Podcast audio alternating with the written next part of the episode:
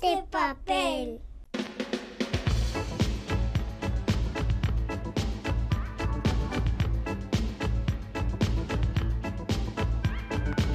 Pompas de papel.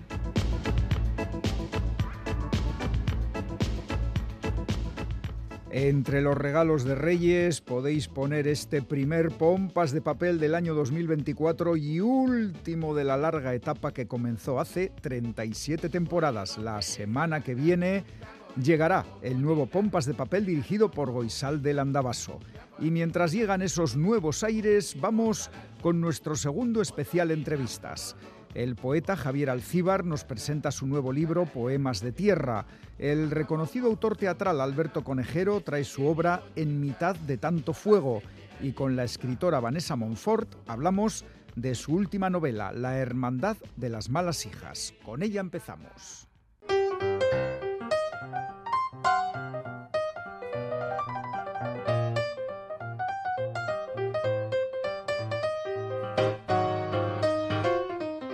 Hoy recibimos en Pompas de Papel a Vanessa Monfort, escritora y dramaturga conocida sobre todo por su novela Mujeres que compran flores, que ha vendido más de 300.000 ejemplares y se ha publicado en una veintena de países. Por supuesto, no es su única obra.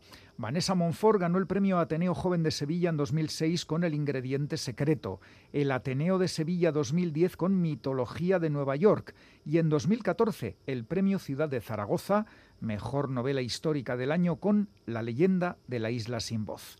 En 2016 llegó la ya citada Mujeres que compran flores. En 2019 El sueño de la crisálida y un año después, en 2020, La mujer sin nombre, novela basada en su obra de teatro firmado Lejárraga, en la que rescata la figura de la gran escritora María Lejárraga.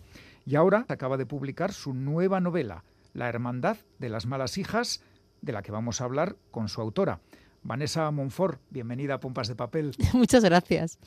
Madres, hijas, perros, por resumir, son los personajes principales de tu última novela, en la que otra vez las mujeres tienen un papel preponderante.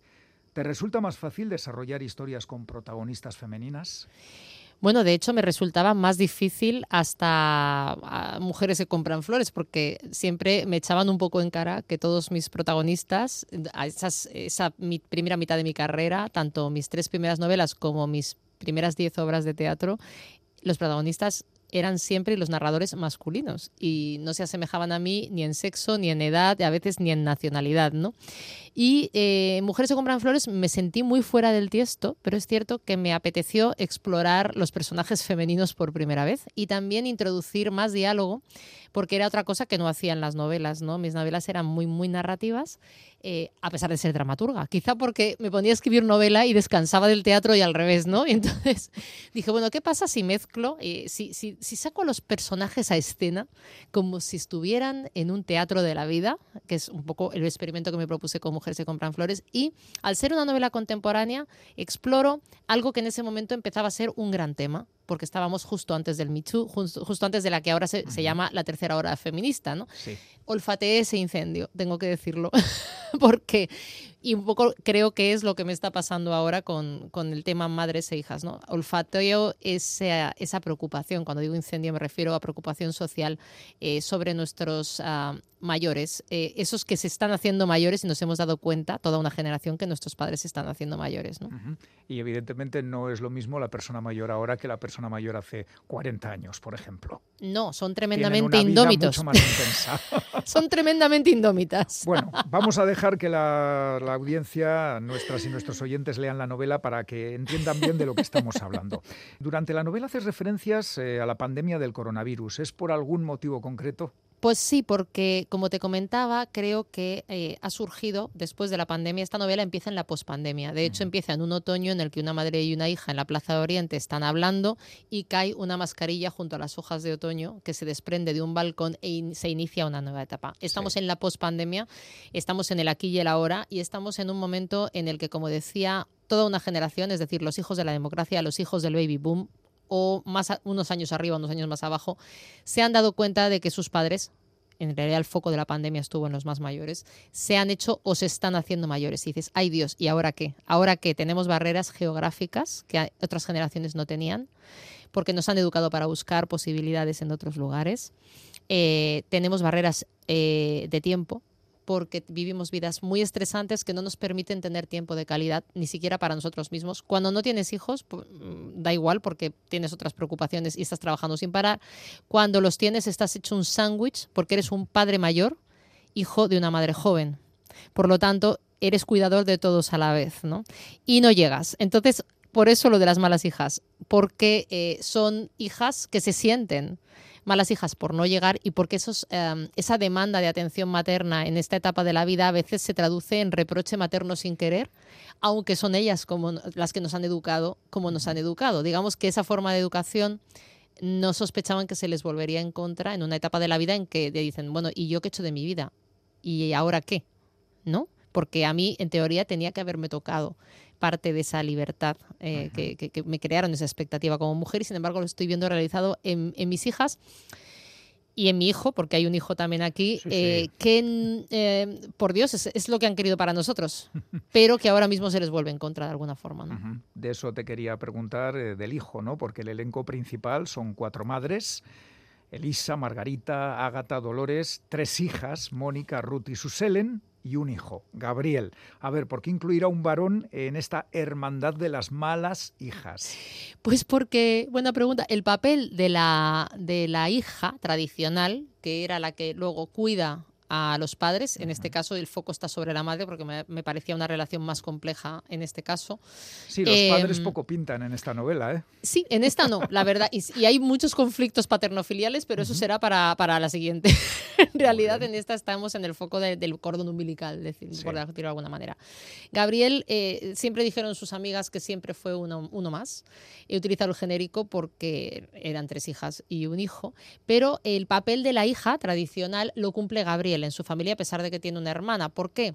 Porque hay una figura importante que es ese hijo que como no se ha casado o no tiene o no ha creado, digamos, otra familia, es percibido como el que tiene que estar disponible 24 horas, sin discusión. Eso es un eso es algo que ocurre en la realidad. O sea, ahí has plasmado una situación muy real. Y además es el hijo droga, porque es el, el, ojito derecho de la madre. La madre es una mujer, en este caso, un perfil que cada una es diferente, pero esta concretamente es bastante depresiva y es una mujer que depende, tiene, eh, ahí lo llamo el hijo droga. Está, eh, es adicta a la presencia de su hijo porque su no presencia es percibida como infelicidad y eso es una presión enorme sobre Gabriel que encima es azafato de vuelo. O sea que tampoco lo tiene fácil. Haces, un, retrato magnífico. Eh, por cierto, al inicio de la novela incluyes varias citas literarias en torno a la madre, figura enorme, figura vital, con sus luces y sombras. ¿Esta novela es un homenaje a las madres o no solo? Es un homenaje a la relación eh, madre-hija, madre-hijo, porque creo que es una relación, eh, como todas las relaciones importantes, compleja. Te lleves bien o mal, muy, compleja. Entonces, eh, claro, es que todos damos fe porque no tiene que ver con que te lleves bien o mal. De hecho, en este caso hay cuatro modelos diferentes. Decía Ángela Balvey en la presentación de Madrid, dice, aquí se puede hacer un test de reconocimiento, de autorreconocimiento de madres e hijos. De hecho, los lectores lo están haciendo, ¿no? La están leyendo incluso, se lo están regalando a las madres o las madres a los hijos. Y siempre me bromean diciendo, le voy a quitar unas cuantas páginas cuando se lo pase con un cúter, las que me interesen, ¿no? Porque es autocrítica con los dos, ¿no? Sí. Eh, y yo quería que fuera así. Me he enamorado tanto de los personajes, de las madres como de los hijos, porque los he puesto a dialogar. Y como mi otra profesión es el teatro, es la dramaturgia, em, ocurre algo muy curioso cuando metes a dialogar dos personajes que has creado. A veces yo hago pruebas, los suelto ahí en una escena que a veces incluso no va a llegar a ningún sitio, a ver qué tienen que contarse porque cuando ya están vivos tienen que contarse muchas cosas. Como estos están basados, son prototipos que he creado de, casos reales, no de uno, sino de muchos, que los he sintetizado en cuatro modelos porque es como se han ido perfilando, eh, se tienen que contar muchas cosas. Y el principio de una relación no tóxica, aunque haya terminado siéndolo, es el diálogo. Entonces a mí me interesaba ese diálogo intergeneracional porque creo que en estas dos generaciones hay una brecha mayor que entre nuestras abuelas y nuestras madres. Y me explico. Nuestras abuelas tenían un rol claro, eh, estuvieran de acuerdo o no, pero, no había conflicto. predestinadas nuestras madres con respecto a nosotras sí tienen un conflicto. Por mucho que quieran que seas como eres y que te dediques a lo que te dedicas, estén más orgullosas o menos orgullosas, la realidad es que eh, cuando se hacen mayores y todo el mundo tiene su vida, de repente ese espejo es muy duro. Porque ese espejo es la expectativa que la sociedad les creó como libertad, que, como la libertad que iban a disfrutar. Y la revolución feminista en este país, la anterior, pasó de puntillas. Sí. Entonces, claro, ¿es un conflicto? Sí. En algunos casos incluso se traduce en reproche materno por no tener ese, ese, ese tiempo, porque en el fondo hay un trasfondo de insatisfacción. Eh, he hablado de luces y sombras a la hora de la figura de la madre porque el retrato que haces eh, de ellas tiene momentos eh, que son duros de leer. Es una novela que quiere transmitir eh, buenas vibraciones, humor, pero hay momentos muy duros. Eh, las hijas y el hijo están casi siempre en posición de inferioridad, de dependencia emocional, con la sensación de, de no cumplir las expectativas maternas. Eso es duro, ¿eh? Claro, es que se habla mucho de las expectativas de las madres sobre los hijos, pero aquí también lo traslado, le doy la vuelta. ¿Cuáles son las expectativas de los hijos sobre las madres? Es que, eh, claro, también existen. Hay veces que injustas, porque la madre, eh, decía una lectora eh, hace poco en una crítica muy bonita que, que hacía, decía que lo que más le había gustado era que bajaba a la madre del pedestal para verla como un ser humano y así poder entenderla. Porque desde ese pedestal de, de la maternidad como figura sagrada, eh, indiscutible e in- intocable, no hacemos nada. Y tampoco se les puede pedir perfección. Porque son seres humanos. Son- y claro, efectivamente. y de adulto tú tienes ya que eh, ver a tu madre no como la mamá que te ha criado, es decir, tu madre tiene la responsabilidad de criarte cuando, de criarte cuando eres niño, pero luego tú empiezas a criarte tú a ti mismo. No, tampoco le puedes echar la culpa a mamá de todo lo que te pasa. Eso es freudiano y sí, está un sí. poco ya obsoleto.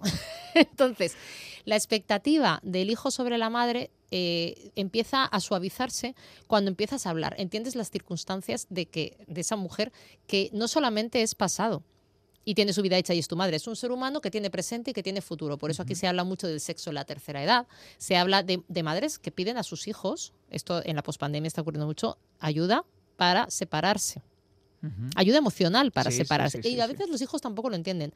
De viudas vocacionales que de repente se han vuelto a enamorar y se van con un señor a una residencia contra todo pronóstico y los hijos tampoco lo entienden. Porque están arrastrando el mismo esquema que tuvieron que arrastrar las abuelas hace, hace décadas. Exacto, eh, que a veces la dependencia emocional hacia la madre, a veces es el hijo el que se resiste a cortar Es ese, ese cordón umbilical. Entonces, el diálogo hace que todos entendamos las circunstancias del otro y que a lo mejor ellas también puedan entender mejor la vorágine en la que estamos y, y, bueno, y poder tener tiempo de calidad con ellas, eso ya es una cuestión de conciliación. Sí.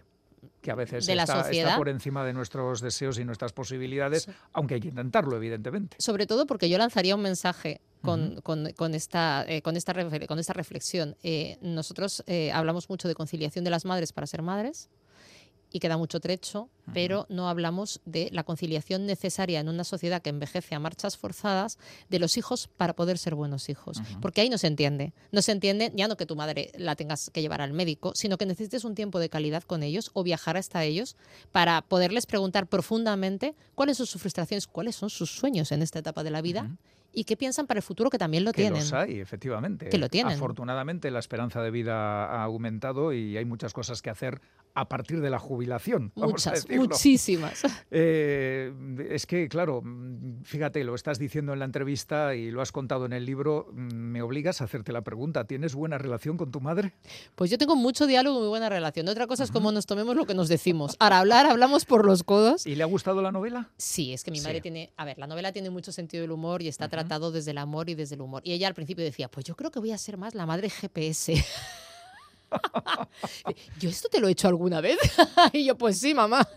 Pues sí, aunque no te acuerdes. Claro. O no te yo- dieras cuenta. Y yo claro. soy claramente el modelo hija parque de atracciones, pero ya no solamente con mi madre, sino con toda la familia. Yo soy la que la- como la concejala de festejos, que es agotador, ¿no? Cuando veo que todos están así medio medio enredados, discutiendo por tonterías, les empiezo a hacer planes, pero claro, es que es una presión también enorme sobre una persona que, por ejemplo, como yo, llevo la vida que llevo y estoy viajando como viajo, ¿no?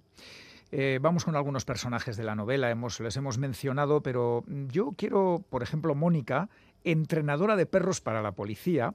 Eh, y lo es porque no dio la talla física, porque ella es bajita para ser agente y lo que desea es investigar casos al estilo de los mejores detectives. Y como en la novela haces mención a Jessica Fletcher, pues me imagino que ya intuimos que va a ser una historia con poca policía y mucho investigador de a pie civil, ¿no?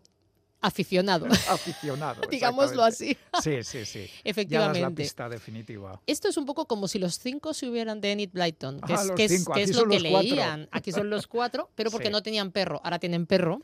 De pequeños jugaban a ser los cinco por la Plaza de Oriente e investigar misterios, eh, por culpa de Mónica, que tenía esto en vena, eh, a investigar misterios eh, en la plaza pues de cualquier vecino, de cualquier cosa, ¿no? el, el por qué hay un, siempre un gorrión vivo dentro del Café de Oriente que se llama Paquito desde hace 50 años. ¿Cómo puede ser que ese gorrión tenga 50 años? O sea, de niños se, hacían todas estas preguntas. Ahora, eh, la diferencia es que el misterio real porque ha desaparecido de una manera un poco extraña el paseador de perros del barrio y la agenda de este señor ha aparecido en casa de la madre y la ha encontrado la hija de la madre que no tiene perro.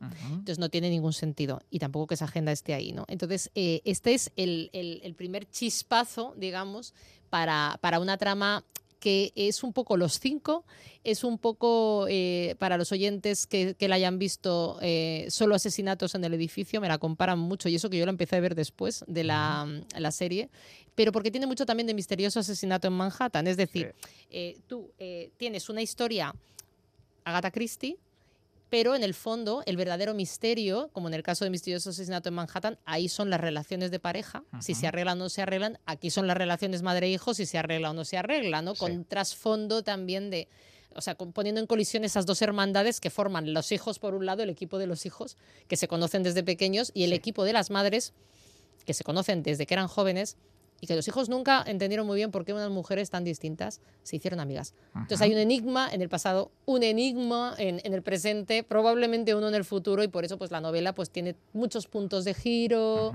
eh, independientemente ya de, la, o sea, está el misterio a resolver. El misterio a resolver, vamos a aclararlo, es que el hay un paseador de perros que se llama Orlando que un buen día aparece sin vida en la bañera de la casa de una de las madres, de Elisa. Exacto. y no estamos haciendo spoiler porque eso está en la contraportada. exactamente. Este hecho te sirve para desarrollar las partes fundamentales de la novela. Por ejemplo, ese retrato, hemos hablado ya, de unas madres que son mujeres mayores, pero que aún siguen viviendo y sintiendo con intensidad. Y aquí yo creo que cobra mm, cuerpo ese término que se lleva usando desde hace algún tiempo, que es la sororidad. Sí, ¿Eh? efectivamente esta eh, es una doble historia de amistad. Y también hay dos historias de amor muy importantes. Eh, una en, en, las, en las madres y otra en, en, los hijos. ¿no? Esa, esos que siempre nos hemos imaginado. Si después de 20 años te encuentras con tu pandilla de la infancia, volverías a sentir esas mariposas en el estómago eh, con el que tú creías que iba a ser tu primer amor, que nunca fue. Esas cosas, ¿no? Entonces, tenemos bastante revival también al Madrid de los 80, de los 90, de los 2000, porque es el que han vivido juntos eh, pero sobre todo, sobre todo, sobre todo, lo que hay eh, en ese brindis navideño en el que termina la novela son dos historias de amistad muy fuertes de dos generaciones que, como te decía, están más lejanas en algo, o sea, se produce más conflicto. Están más cerca, pero se produce más conflicto que entre las anteriores. ¿eh?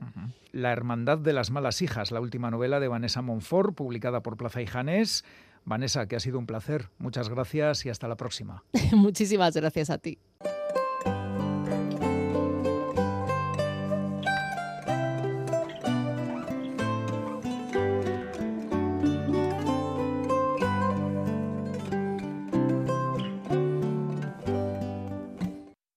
Frente al fuego nuestros cuerpos arrojaban sombras por todas las paredes de la cueva como pinturas fugaces.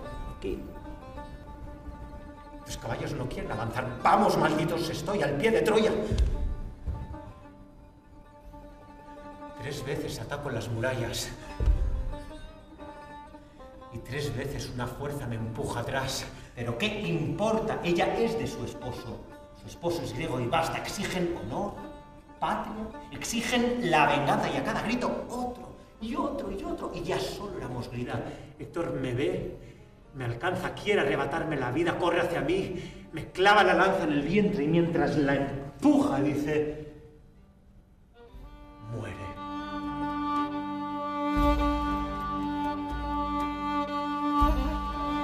Esto es un fragmento de En mitad de tanto fuego, obra estrenada este verano y publicada por la editorial Dos Bigotes este mismo otoño. Cuenta la historia de Patroclo, el más amado por Aquiles, una aproximación dramática a un poema de la Iliada. Su autor es Alberto Conejero, director de escena y dramaturgo reconocido con diferentes galardones como por ejemplo el Max a Mejor Autoría por La Piedra Oscura y Premio Nacional de Literatura Dramática por La Geometría del Trigo, publicada también por Dos Bigotes. Hola Alberto, ¿qué tal? Bienvenido a Radio Euskadi.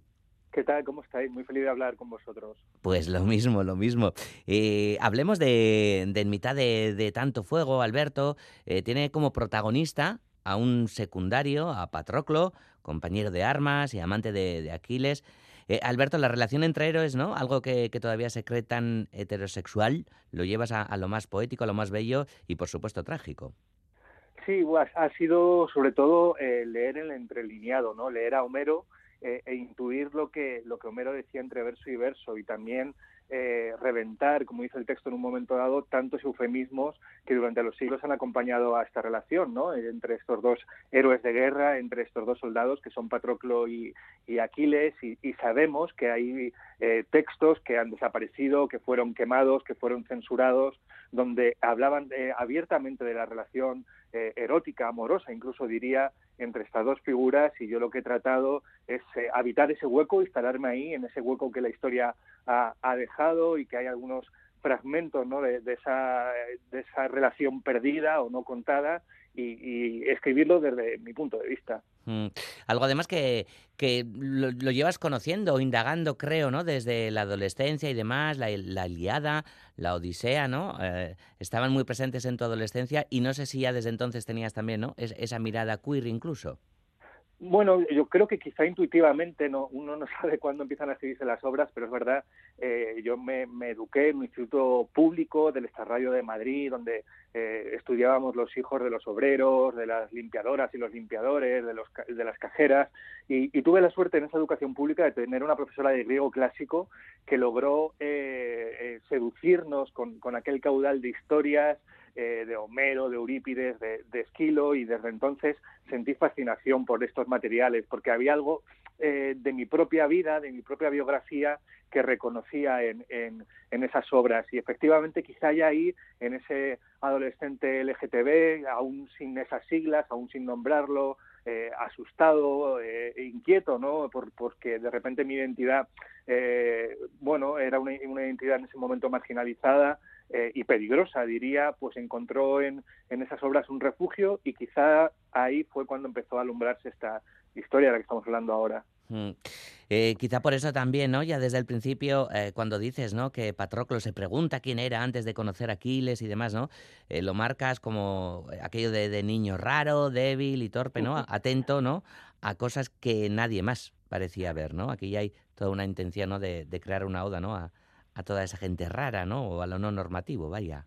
Bueno, yo creo que todos y todas somos la rareza de otra persona. Para no, no hay nadie que no sea la rareza de otra persona, pero es verdad que entre otras cosas, en mitad de tanto fuego es un canto a la diferencia, a nuestras rarezas, a, habitar lo que nos hace eh, raros y pero a la vez singulares y únicos y por tanto preciosos, ¿no? Porque quizá lo que más nos define, lo que deberíamos sentir más orgullo a veces son de nuestras eh, rarezas y todos los que eh, hemos sido considerados torpes o raros o frágiles en un momento dado, pues quizá ahí estaba ya temblando algo muy muy poderoso, ¿no? Y este Patroclo que fue efectivamente un niño raro eh, eh, luego se convirtió ¿no? en, ese héroe de, de, la, de la Iliada, ¿no? al lado de, del más valiente y hermoso como era Aquiles. Y, sí que hay eh, una mirada muy reivindicativa de esa rareza, de, una legión maravillosa de raros y raras que estamos en el, en el mundo, ¿no? Y que nos han puesto mil nombres a lo largo de la historia, nerds, friki, raro, bichos raros, todos esos nombres con los que se, a veces se pretende aplastar la diferencia, pero yo creo que se puede convertir en, en una corona que llevar con, con alegría. Hmm. Eh, Alberto, dices que, que, todas las historias de amor son historias de, de fantasmas o, o, son quizá eh, una espera tal vez, ¿no? Porque la función también se plantea como, como una espera, algo tan simbólico y tan teatral. Sí, y, y desde muchos lados. Esta frase que, que, que citas eh, realmente es que el que nos habla, y esto no es un destripo, un spoiler, porque se sabe desde el principio, es un propio fantasma, ¿no? Un fantasma, eh, en este caso, eh, vuelto de la guerra, salido de la guerra, que es Patroclo, que espera eternamente la llegada de, de, Aquiles. Y creo que cuando nos enamoramos, algo de nosotros se convierte en un fantasma, porque estamos y no estamos, estamos donde estamos, pero estamos eh, con nuestro enamorado, con nuestra enamorada, porque algo de nosotros eh, está vivo, pero está en otro lado, ¿no? Está esperando. Yo creo que todo, que el amor mm, también es espera, el momento de encontrarte con el cuerpo que, eh, que amas, de vivir esa ausencia y sobre todo también hay algo, quizá el amor es que está destinado a, eh, a, a, terminarse. Hay alguna lucha también ¿no? en la obra entre esos conceptos asociados a, en este caso, a los dioses y a los héroes, ¿no? de la inmortalidad, la mortalidad, lo que es eterno, lo que es efímero. Y quizá la potencia de, del amor es que cuando lo vivimos nos parece que no se va a acabar nunca, ¿no? que es eterno, pero todos en el fondo sabemos que es efímero.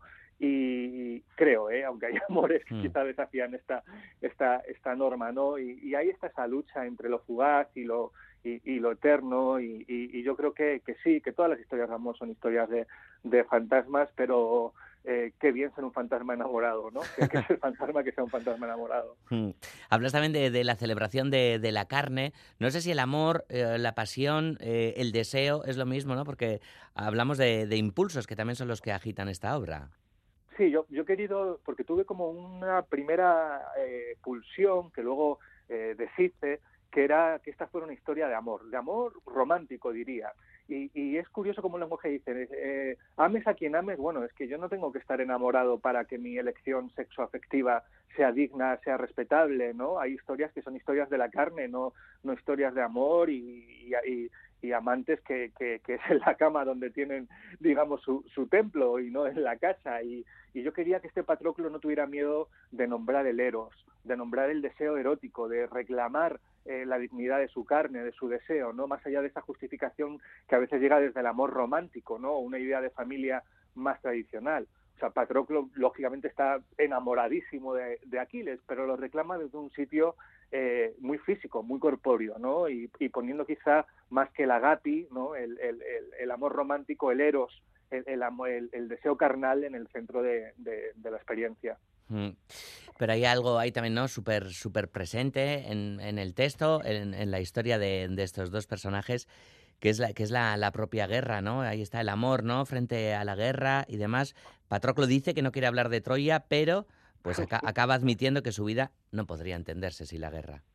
Sí, hay un binomio muy clásico, ¿no? Que todos conocemos, que es Eros y Zánatos, el amor y la muerte, ¿no? Abrazados a lo largo de los, de los siglos y en este caso la muerte llega de la madre de todas las lágrimas que es la guerra como dice Homero no y, esta historia empieza con una disidencia la de digo la propia Iliada es Aquiles que decide no combatir no en un momento dado se aparta de la batalla en realidad lo que cuenta Homero en la Iliada eh, no es el combate de Aquiles sino cuando Aquiles decide eh, convertirse en un desertor eh, provisoriamente en la Iliada y yo he tratado de, de volver algo tan sencillo y tan radical como es esa idea de, la lucha entre la bondad y el amor y, frente al odio y, la guerra y cómo justo en el cuerpo de, estos dos eh, personajes coinciden el amor y la guerra, el amor y, la muerte, ¿no? Y, quizá, como dice, bueno, eso está desde, desde Homero, vamos a seguir mientras la humanidad exista eh, en esa lucha entre, entre la luz y la oscuridad, entre el amor y, y, la muerte, pero yo creo, yo creo sí que este Patroclo una y otra vez reclama, reclama el amor, reclama la bondad y sin embargo no puede, no puede escapar de la guerra. Mm, es terrible porque el desertor, ¿no? Termina como criminal. Sí, esto es, esto es algo que, que me sorprendió de un fragmento de eh, eh Simón Weil, la, eh, en un, la filósofo, en un tratado de, la filósofa, perdón, en un tratado maravilloso que tiene sobre la Iliada, que se llama El poema de la fuerza, dice que Patroclo eh, es el más bondadoso de los guerreros de, Homero y sin embargo el canto 16 de la propia Iliada cuenta la escabechina que comete Patroclo. Y yo creo que ahí hay una lección muy, muy importante que tenemos que pensar todos y es que no podremos decir no mataré, jamás mataré, sino ojalá no tenga que matar, ¿no? Ojalá la vida no me lleve a tener que matar para, para sobrevivir o tener que matar para que no me maten eh, a mí. Y es una lección amarga, pero creo que habla precisamente de, la fragilidad de nuestra condición, ¿no? Y, y también una comprensión honda de, los motivos de la guerra y, nadie nace convertido en un asesino, ¿no? No venimos a este mundo cuando nos alumbran, no venimos a propagar la oscuridad, venimos a multiplicar la vida y sin embargo luego ahí está el ser humano con, sus miserias y por eso justo este Patroclo que intenta correr en, en dirección contraria a la muerte, a la guerra, todo su intento es esquivar eso finalmente en el acto de amor más desesperado, más sacrificial, porque no deja de ser un sacrificio eh, por, por, su compañero, por Aquiles, efectivamente se convierte en aquello que él ha dicho eh, previamente, no hay monstruo más horrible que un héroe de guerra. Pues en eso lamentablemente se convierte Patroclo al final, aunque esto sí es un destripe, ¿eh? un poquito de, spoiler, no pasa nada. bueno, el texto sigue siendo súper atractivo, da igual que haya spoilers y demás, ¿no? Un texto además tan lleno de, de belleza, de, de una poesía brutal. No sé si lo consideras también un alegato antibélico, Alberto.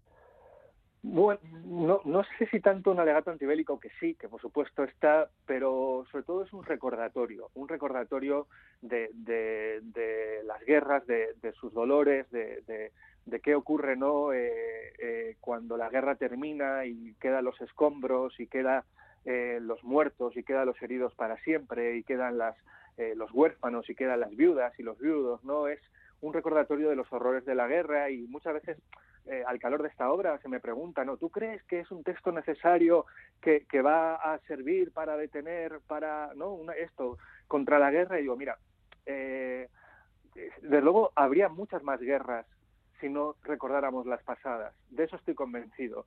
Si no hubiera canciones, si no estuviera el Guernica, si no estuvieran los poemas, si no estuviera la propia Iliada, habría aún más guerras.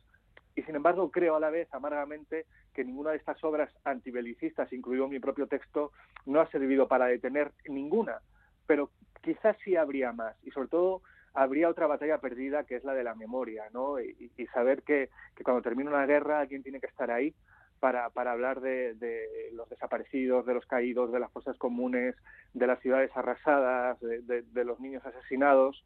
y, tristemente vemos en estos días que, es una canción que una y otra vez no tenemos que, escuchar porque no termina. Mm, sí, no, ahora lo vemos en Palestina, como no, en Ucrania también, ¿no? Pero bueno, las guerras pues siempre han estado allí, ¿no? Una cosa es donde pongamos el foco y demás.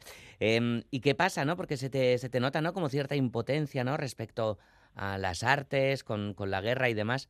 Pero ¿y el amor? ¿Qué papel crees que, que puede jugar en todo esto? ¿E, ¿El amor, el deseo, la pasión? Pues eh, yo prefiero pecar de pánfilo y de ingenuo en estos tiempos cínicos y, decir algo que, dice además eh, un autor que admiro mucho, Juan P. López Sánchez, en un libro que se llama Super Emocional, ser un defensor del amor. Eh, aunque parezca cándido, aunque parezca ingenuo, incluso pánfilo, por utilizar un término también griego, yo creo que hay que acudir siempre al rescate de una bondad posible. Y el amor está ahí. El amor está ahí y la, y la bondad y a mí me gusta estar enamorado, eh, no, no sé si esto es una idea eh, anacrónica y, y, además defenderlo en tiempos muy cínicos, en tiempos muy líquidos, en tiempos donde parece que vamos todos con un cuchillo invisible entre los dientes, ¿no? Y, y que nos gastamos unos a otros, nos consumimos, casi convertidos nosotros mismos en bienes de, de, de consumo, ¿no? Con obsolescencia programada, pues mira, yo como decía la canción, apuesto por el amor, de verdad, y sé que, que, puede parecer a veces ridículo, pero como dice Patroclo, no hay que tenerle miedo al ridículo si estás enamorado. Y yo prefiero evitar ese ridículo que no, que no eh, la penumbra gris de los cínicos. Así que, no sé, es también una... Eh, yo creo que Patroclo al final, el texto, mitad de tanto fuego, ese fuego que es el de la guerra, pero que también es el del amor, eh, no, no deja de ser una... Eh, un alegato, decías antes antibelicista, pero yo también diría proamoroso o proerótico, ¿no? Eh, eh, y una defensa de eso, de, de seguir confiando, de seguir entregando la vida a alguien que es verdad que luego puede hacernos daño y que nos puede abandonar y eso, como decíamos antes, no convertirnos en fantasmas, eh, pero ¿qué sería la vida sin eso? no Yo qué sé, es una forma de trascendencia también, de no pasar solo por esta vida para producir y consumir y ya está, ¿no? sino buscar una forma de ligación con otro ser humano y como me ves, pues aquí mm. me vas a encontrar en una defensa cerrada del amor.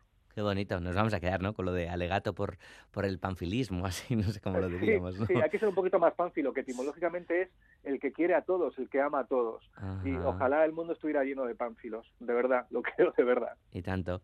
Eh, ¿De qué manera te ayudan, no? A, a, querer más a todo el mundo. Antes citabas Simón Bailey y demás, ¿no? Al hilo del poema de la fuerza, pero eh, hay otras muchas citas también en, en mitad de tanto fuego, de Safo, Lorca, Cernuda, Carmen Conde, Paul B. Preciado, ¿no?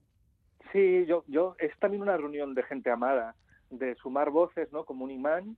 Patroclo se ha convertido en un imán que ha ido atrayendo voces, fragmentos, versos de gente que, que para mí es muy importante, que ha sido muy importante y que yo no he querido tener ese concepto de la originalidad, ¿no? El rapsoda en griego es el que cose fragmentos de otras historias. Eso es el mismo, es el, significa el, el sastre. Eso es lo que significa la palabra literalmente, ¿no? El cosedor, diríamos. El cosedor de canciones. Eso es un rapsoda. Y yo aquí también he, tratado de coser versos que para mí han sido importantes, de gente que me ha acompañado, de repente eso, estancitas del MBL, eh, hay una cosa por ahí de Gloria Fuertes también, que, que estos días estamos eh, recordando el 25 aniversario de su fallecimiento, ¿no? Y, y también de Lorca, del MBL, de Cernuda, yo creo que esta cosa de cofradía, de cofradía de raros, de cofradía de, ¿no? de, de gente que, que, como decía el MBL, eh, un tiempo tuvo la, eh, la, alita rota, como decía el chileno Lemebel, pero que supo luego volar alto, ¿no? Y, bueno, pues eso también se emite tanto fuego. Una declaración de amor, hablamos del amor, pues esto también es una declaración de amor a Homero, a Simón Bale, a Cernuda, a Carmen, bueno, todos los que hemos nombrado y que, y que están o citados o en el entreverado, ¿no? Y que, y que sus lectores y amantes reconocerán. Pues ojalá volvamos pronto a, visitar esta cofradía de, raros. Ha sido un placer charlar contigo, Alberto. Hoy hemos hablado de En mitad de tanto fuego, el texto teatral de Alberto Conejero, publicado por la editorial Dos Bigotes. Y ojalá pronto podamos ver también la, la función de teatro, a ver si llega aquí a Euskadi pronto, Alberto. Pues para cerrar una pequeña primicia, yo creo que sí, que muy pronto la veréis. Oh. Muy pronto. Sí, sí, creo que sí, que va a llegar a Euskadi. Qué bien. Estupenda noticia. Pues qué mejor manera que para cerrar esta conversación. Alberto Conejero, un placer. Un abrazo enorme y hasta siempre.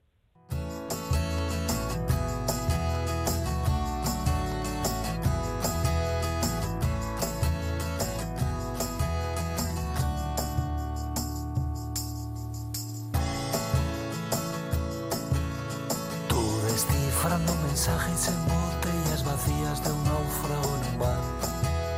Yo que escuché tu mirada que supo acariciarme mucho antes de hablar.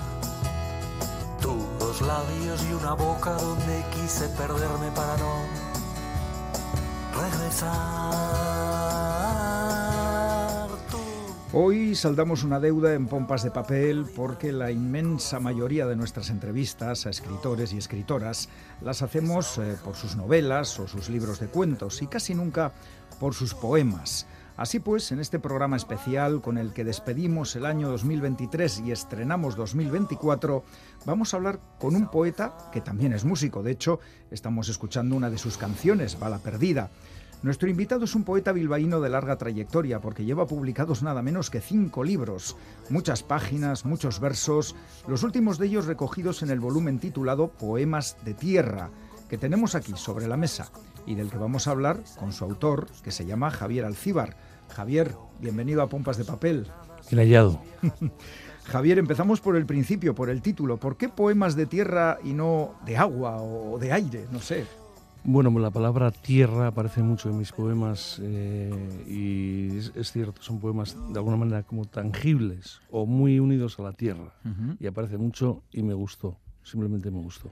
El filólogo y profesor de literatura Rafael Morales Barba escribe el prólogo del libro y define tu poesía como sincera, denotativa, visceral y pensativa. Vamos a ver, visceral y pensativo son términos contrapuestos. Eh, ¿Escribes según tu estado de ánimo? ¿Cómo, cómo, sale, ¿Cómo sale tu poesía? No necesariamente visceral y pensativa son términos contrapuestos. O sea, eh, es visceral porque sale de dentro y se nota, y estoy de acuerdo con él, que es directa y que no, que no imposta. Como dice él, no imposta. Yo no me siento a no utilizas términos raros. Eh. No, no, no me siento delante de un ordenador a crear algo que no es cierto. Mi poesía es verdad. Entonces yo directamente escribo lo que siento de alguna manera con el estilo que ya tengo desde que empecé la acabé la carrera de filología que me creé. Pero es, un, es, un, es muy directo mi poema y es sentido. Es visceral por esa razón, pero también yo creo que alude al pensamiento porque es de pensamiento muchas veces. O sea, incluye también la, reflexión y el pensamiento.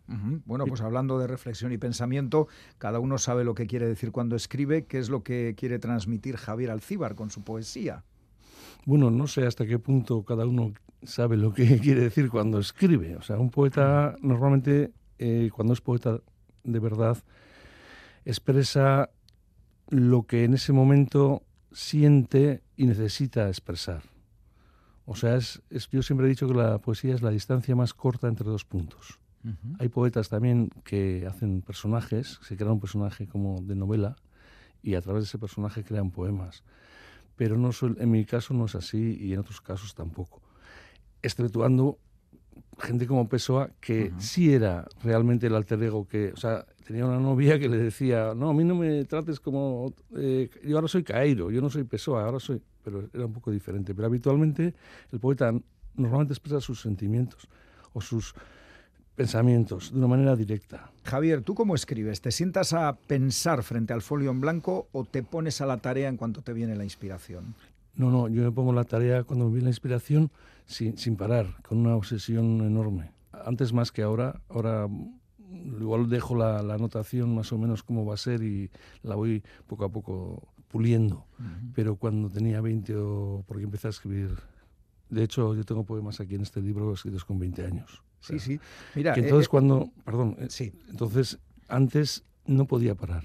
O sea, eh, ponía la coma, el punto, y ahora igual lo dejo unos días. O, lo deja reposar. Sí, ahora, ahora sí. Bueno, pasa el tiempo, ¿no? Y uno se atempera también. Sí, sí, pero, pero claro, como sucede, cuando sucede, que no lo busca uno, sino que aparece, pues, pues es un motivo de, cuando, de alegría, cuando ves que, hay, que, está bien. Y luego de cuando es una cosa un poco más baja, pues ahí se queda más parada. Y si veo que ya realmente es muy buena, entonces me pongo a ello sin parar.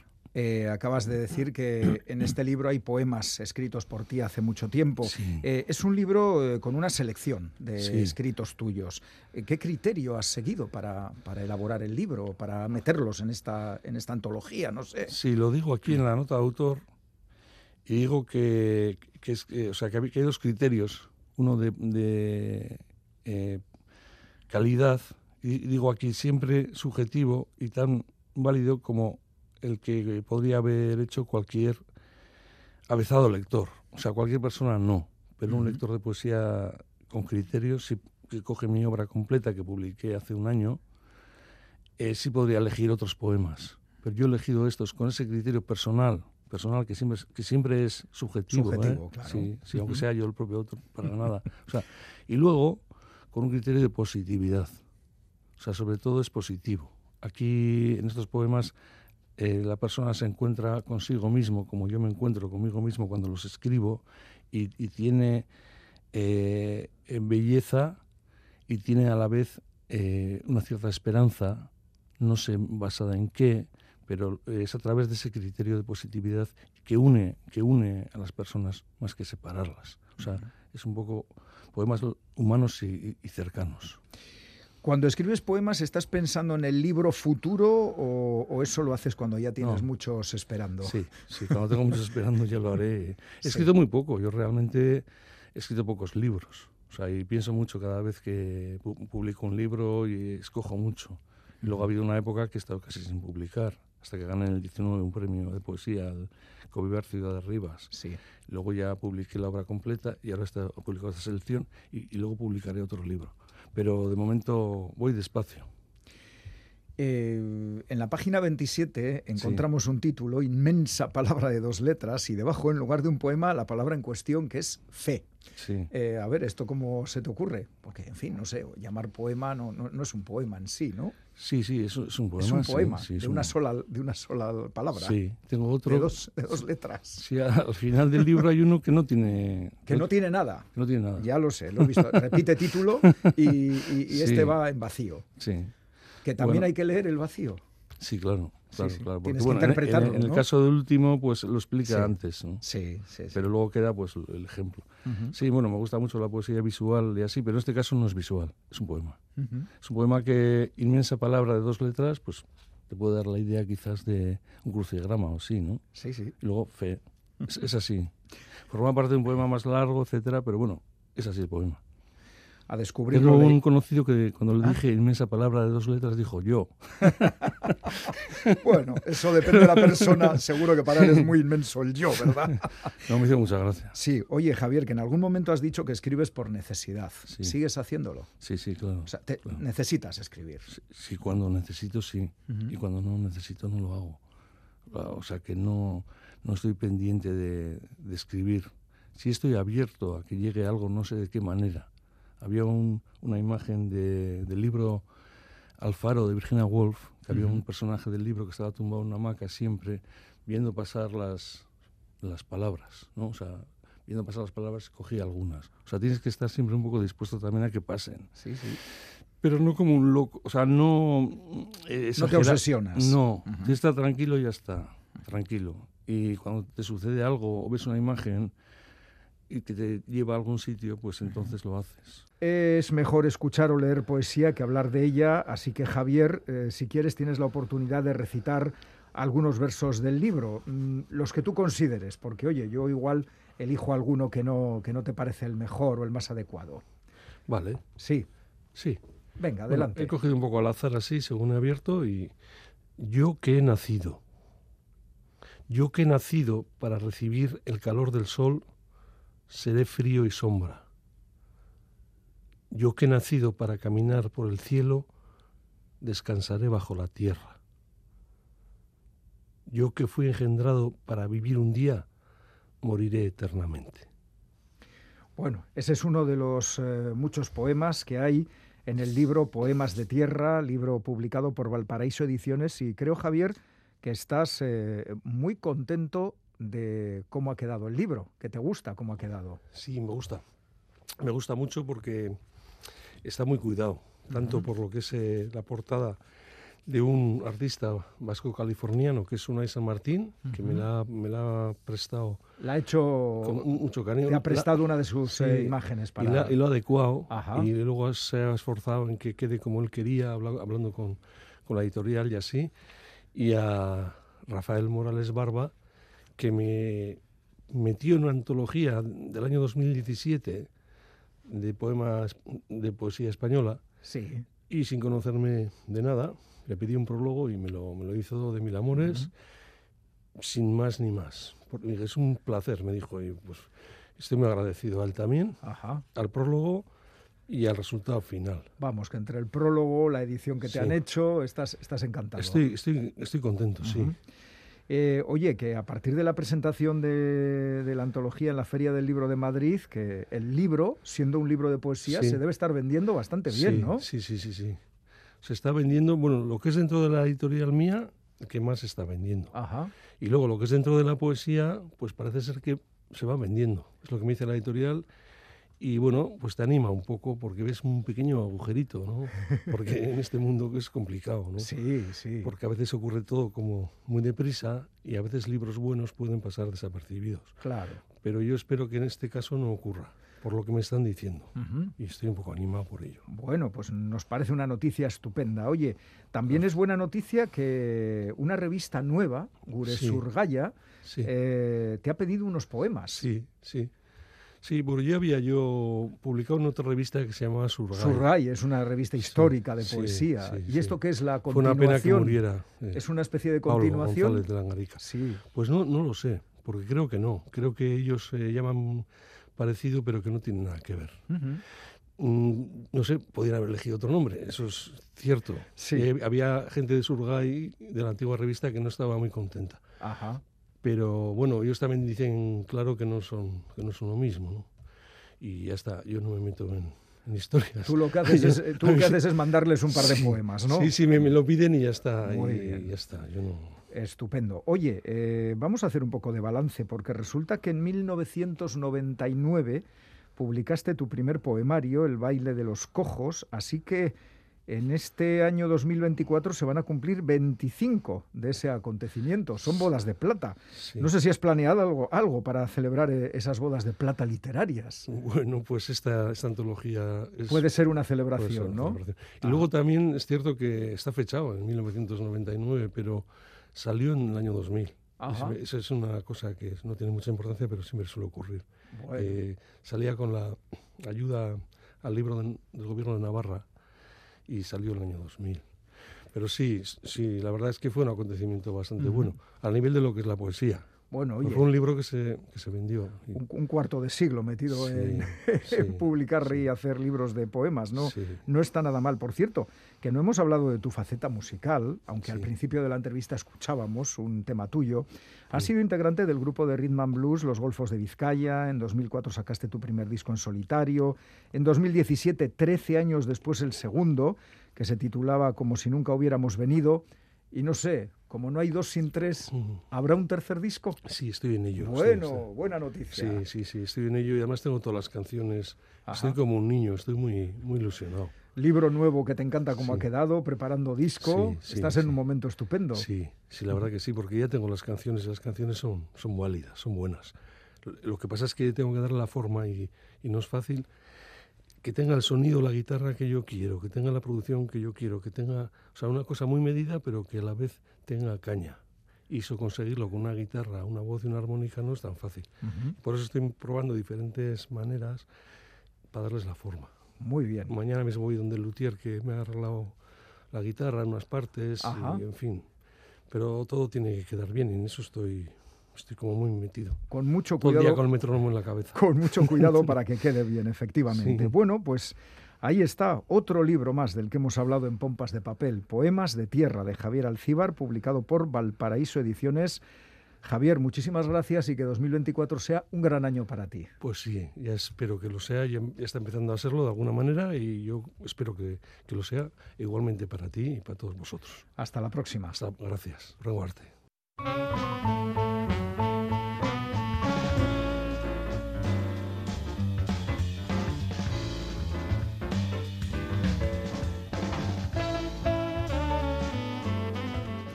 Recta final del programa. Recordad que si no habéis podido escucharlo en directo, lo tenéis en la página web de EITV y en la app EITV Nayeran, este recién emitido y todos los programas de las últimas temporadas. Ya hemos empezado 2024 y el próximo sábado 13 de enero empezará la nueva etapa de Pompas de Papel dirigida por Goisal del Andabaso.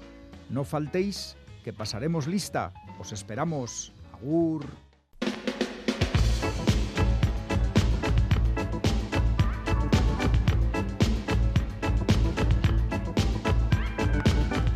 De papel.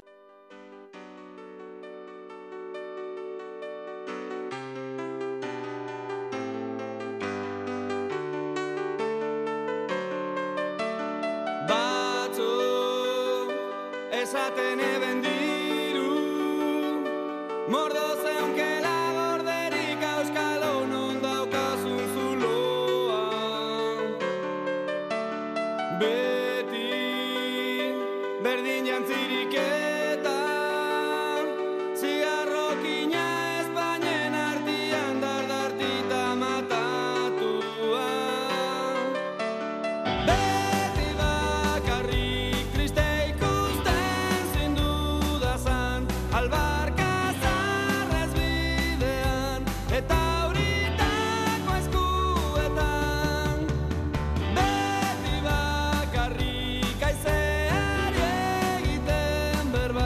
but then